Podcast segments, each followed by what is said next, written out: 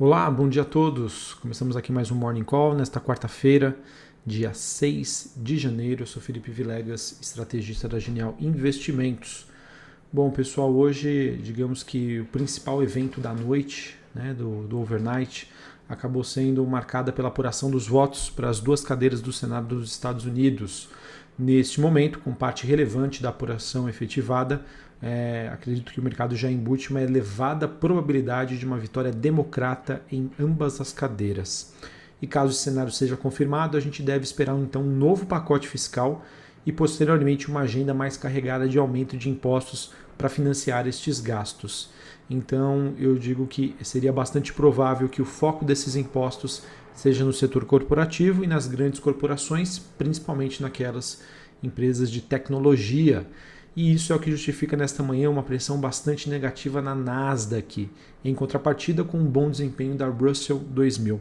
Por que, que eu estou querendo dizer isso? Porque a Nasdaq é conhecida é, por, a, digamos, né, acomodar as empresas de tecnologia, enquanto a Russell 2000 seria uma, um índice que envolve as empresas de menor capitalização, as small caps. Então, é, isso reforça ainda mais a tese de que nós estamos aí muito próximos de uma blue wave em que a rotação setorial, né, a saída das, daquelas empresas de crescimento para as empresas da velha economia pode aí acontecer mais do que nunca.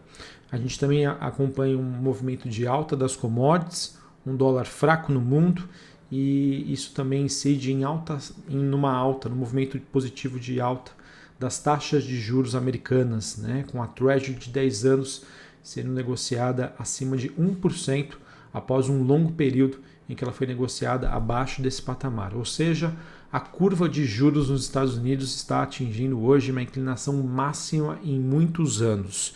O que, que isso nos é, isso quer dizer? Quer dizer que com a, essa blue wave, né, com a vitória democrata que já aconteceu no Congresso, pode acontecer no Senado e com o presidente democrata, isso é um indicativo de maiores estímulos econômicos, maior liquidez e que em algum momento no futuro isso vai incidir em maior inflação. Se essa inflação aparecer, isso sinaliza que futuramente a gente pode observar uma elevação dos juros nos Estados Unidos. E uma das maneiras com que os investidores também estão se protegendo ante esse evento, além do ouro, é através do Bitcoin. O Bitcoin que ultrapassou a marca dos 35 mil dólares e acabou atingindo aí um outro recorde histórico. Por que, que o Bitcoin acaba tendo essa demanda agora? Porque o Bitcoin é um ativo, né? ele acaba sendo uma moeda, uma criptomoeda sem vínculo com nenhum governo, com nenhum banco central. Ele tem uma oferta limitada. Tá? Então, se a oferta é limitada e a demanda né, é crescente, a, o preço do ativo acaba se valorizando o oposto das moedas, né? Se eu sei que os Estados Unidos vão ligar agora, eles podem ligar agora mais do que nunca a sua impressora de dólares, significa dizer que a oferta de dólares será muito maior talvez do que a demanda. Então é esse movimento que a gente observa hoje que pode ser sem sombra de dúvida muito positivo aí para países emergentes. Olhando falando sobre o desempenho das commodities, a gente tem o petróleo WTI se mantendo perto dos 50 dólares o barril ele que disparou ontem, né, após um corte inesperado de produção é, vinda da Arábia Saudita. E a gente também teve, é, tem na verdade hoje os metais industriais avançando na Bolsa de Londres. Os futuros da Nasdaq, né, como eu disse anteriormente, eles chegaram a afundar mais de 2%, com os mercados aí é, se preparando frente às preocupações de que as, essas grandes empresas de tecnologia acabem enfrentando, né, é, digamos, uma legislação mais rígida e que com o Congresso, com o Senado democrata, facilitaria bastante aí qualquer atitude do novo presidente Joe Biden. Bom, falando sobre essas eleições é, nos Estados Unidos, né, no Senado, a gente tem então até o momento o democrata Rafael Warnock, ele teria derrotado a senadora republicana a, a, Kelly é, Loeffler, é, tornando-se então o primeiro senador negro da Geórgia em uma das vagas é, em disputa aí no estado, de acordo com a Associated Press desta quarta-feira. Na disputa pela segunda vaga, a gente tem o senador republicano Davi Perdue e o democrata John Ossoff. É, eles estão empatados, né, com alguns votos ainda a serem contados, mas a princípio é, nós temos o senador democrata na frente. É, assim, com os democratas então tomando o controle das duas casas no Congresso, isso poderia levar então uma pressão de alta né, sobre a inflação, taxa de juros, como eu comentei anteriormente, bem como impostos mais altos aí para pagar essa ajuda fiscal. Por outro lado, né, caso a gente tenha um dos republicanos em exercício, ele ainda ganha a reeleição, o partido poderia ter votos suficientes para dificultar essa plataforma política do presidente eleito Joe Biden. Alguns estrategistas argumentam que uma vitória dupla dos democratas significaria mais estímulos, aumento de impostos e maior regulamentação, embora o partido ainda possa enfrentar alguns obstáculos legislativos. Então vamos acompanhar. É, enfim, eu acho que o que está acontecendo agora em 2021 é, nesse, no caso desse próximo presidente americano, é bem diferente do que a gente viu no, no governo Obama, em que nós tínhamos uma oposição, é, nós tínhamos um Senado republicano. É, a mesma coisa acontecia é, com o presidente Trump, em que nós tínhamos um Congresso democrata e pela primeira vez aí olhando para os dois últimos governos que a gente tem realmente essa blue wave, né? Congresso, Senado e presidentes democratas. Bom, olhando para a agenda do dia, hoje nós temos dados importantes, nós temos o relatório ADP de empregos do setor privado. Esse número sai nos Estados Unidos às 10h15. A gente tem também às 11h45 os dados do PMI de serviços. Meio-dia, pedidos às fábricas e pedidos de bens duráveis. Hoje, às 4 horas da tarde, o FED também divulga a sua, a, sua ata da, referente à última reunião que aconteceu no final do ano passado. Aqui no Brasil, nós temos 10 horas da manhã dados do PMI de serviço, PMI composto, às 12h30 da tarde, o Banco Central divulga o seu fluxo cambial semanal. Uh, a gente também teve, é, na verdade, ontem à noite, a China divulgando seu PMI de serviços. É, o número foi de 56,3 é, no mês de dezembro, ficou abaixo das expectativas, que era de 57,9. É, o serviço também da zona, a, perdão, PMI de serviço da zona do euro também ficou abaixo do esperado. A expectativa de um número de 47,3 veio 46,4.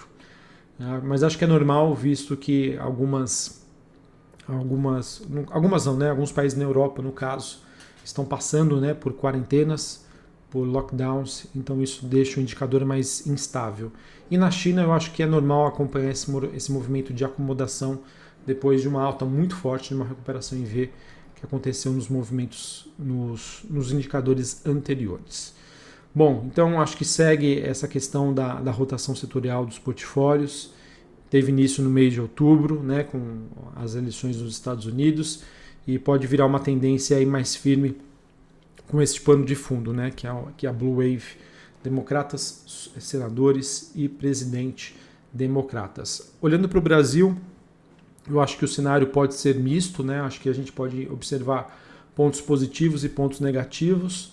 Do lado positivo, a gente tem aqui o Brasil como um país exportador, um país ligado a commodities. É, então, esses setores podem favorecer a bolsa brasileira. Uh, ao mesmo tempo que nós temos aí a plataforma ESG do Biden, né, que corrobora aí por, um, por essa Blue Wave e que isso poderia trazer alguns ruídos, algumas dificuldades aqui para o Brasil principalmente talvez acredito eu na parte de agricultura, que é onde o Brasil é mais questionado.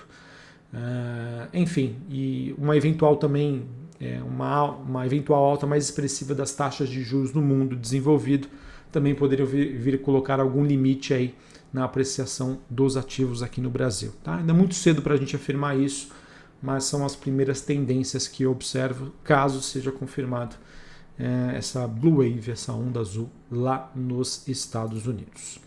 Para a gente encerrar, falar sobre o noticiário corporativo, temos aqui poucos destaques, mas comentando aqui com vocês, a Ambipar ela anunciou a aquisição da, de total da costa, de, de cotas né, de uma empresa que chama é, Custom Environment Service, que é a CES. É, o valor da operação não foi divulgado, mas a companhia teve um faturamento de 4 bilhões de dólares em 2019. A Ambipar é uma empresa ligada né, questão de preservação ambiental, é, bem ligada a essa plataforma ISD. Uh, a gente teve a CVM fechando um acordo com o diretor de RI da CSN por uma suposta improbidade. O acordo então encerra um processo administrativo instaurado aí para apurar uma suposta divulgação de maneira inadequada de informações relevantes sobre os negócios da CSN.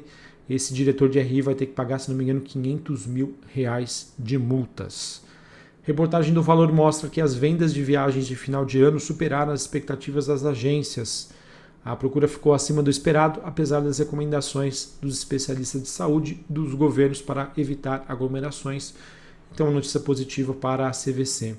A gente também teve informações da ABLA sobre o, a movimentação e a demanda por locação de veículos. De acordo com essa instituição, o Natal e Ano Novo representou 100% de ocupação nas locadoras. O desempenho acabou sendo motivado é, por viagens de mais curtas, né, em que as pessoas evitaram as aglomerações, evitaram os aeroportos. É, então isso mostra aí um cenário mais positivo aí para locadoras, Localiza, Locamérica e Movida. Beleza? E acho que era isso que eu tinha para trazer para vocês. Vamos ver como que o mercado brasileiro repercute hoje. Uh, acredito que talvez num primeiro momento, né, com essa novidade em relação ao cenário, a gente tenha algum estresse, mas observando as bolsas europeias, que são bem parecidas com as bolsas brasileiras, acompanhando ainda uma movimentação positiva para as commodities, acredito eu que a gente tem hoje é, condições de ter um pregão aí mais positivo, quem sabe a bolsa brasileira aí fecha acima dos 120 mil pontos. Tá? Vamos aguardar. É meio difícil, pois está sendo meio ingrato aqui a vida de analista. A gente começou a segunda-feira bem animado, o mercado fechou em queda. Começamos ontem, é, digamos, mais receosos, mais conservadores, a bolsa acabou subindo. Enfim, vamos aguardar. É, as movimentações de curto prazo são sempre difíceis de serem precificadas, então por isso é mais fácil a gente jogar, jogar ali as nossas visões para o longo prazo. Longo prazo acho que continua aí positivo. É, muita atenção talvez hoje é na Gerdau, tá? agora que eu me lembrei, com essa onda azul, é, um pacote fiscal, um pacote ligado à infraestrutura lá nos Estados Unidos pode sair com maior facilidade. E a gente sabe que a Gerdau é, ela tem negócios lá nos Estados Unidos, então isso pode favorecer a companhia. Acho que vale a pena a atenção. Um abraço a todos, uma ótima quarta-feira e até mais. Valeu!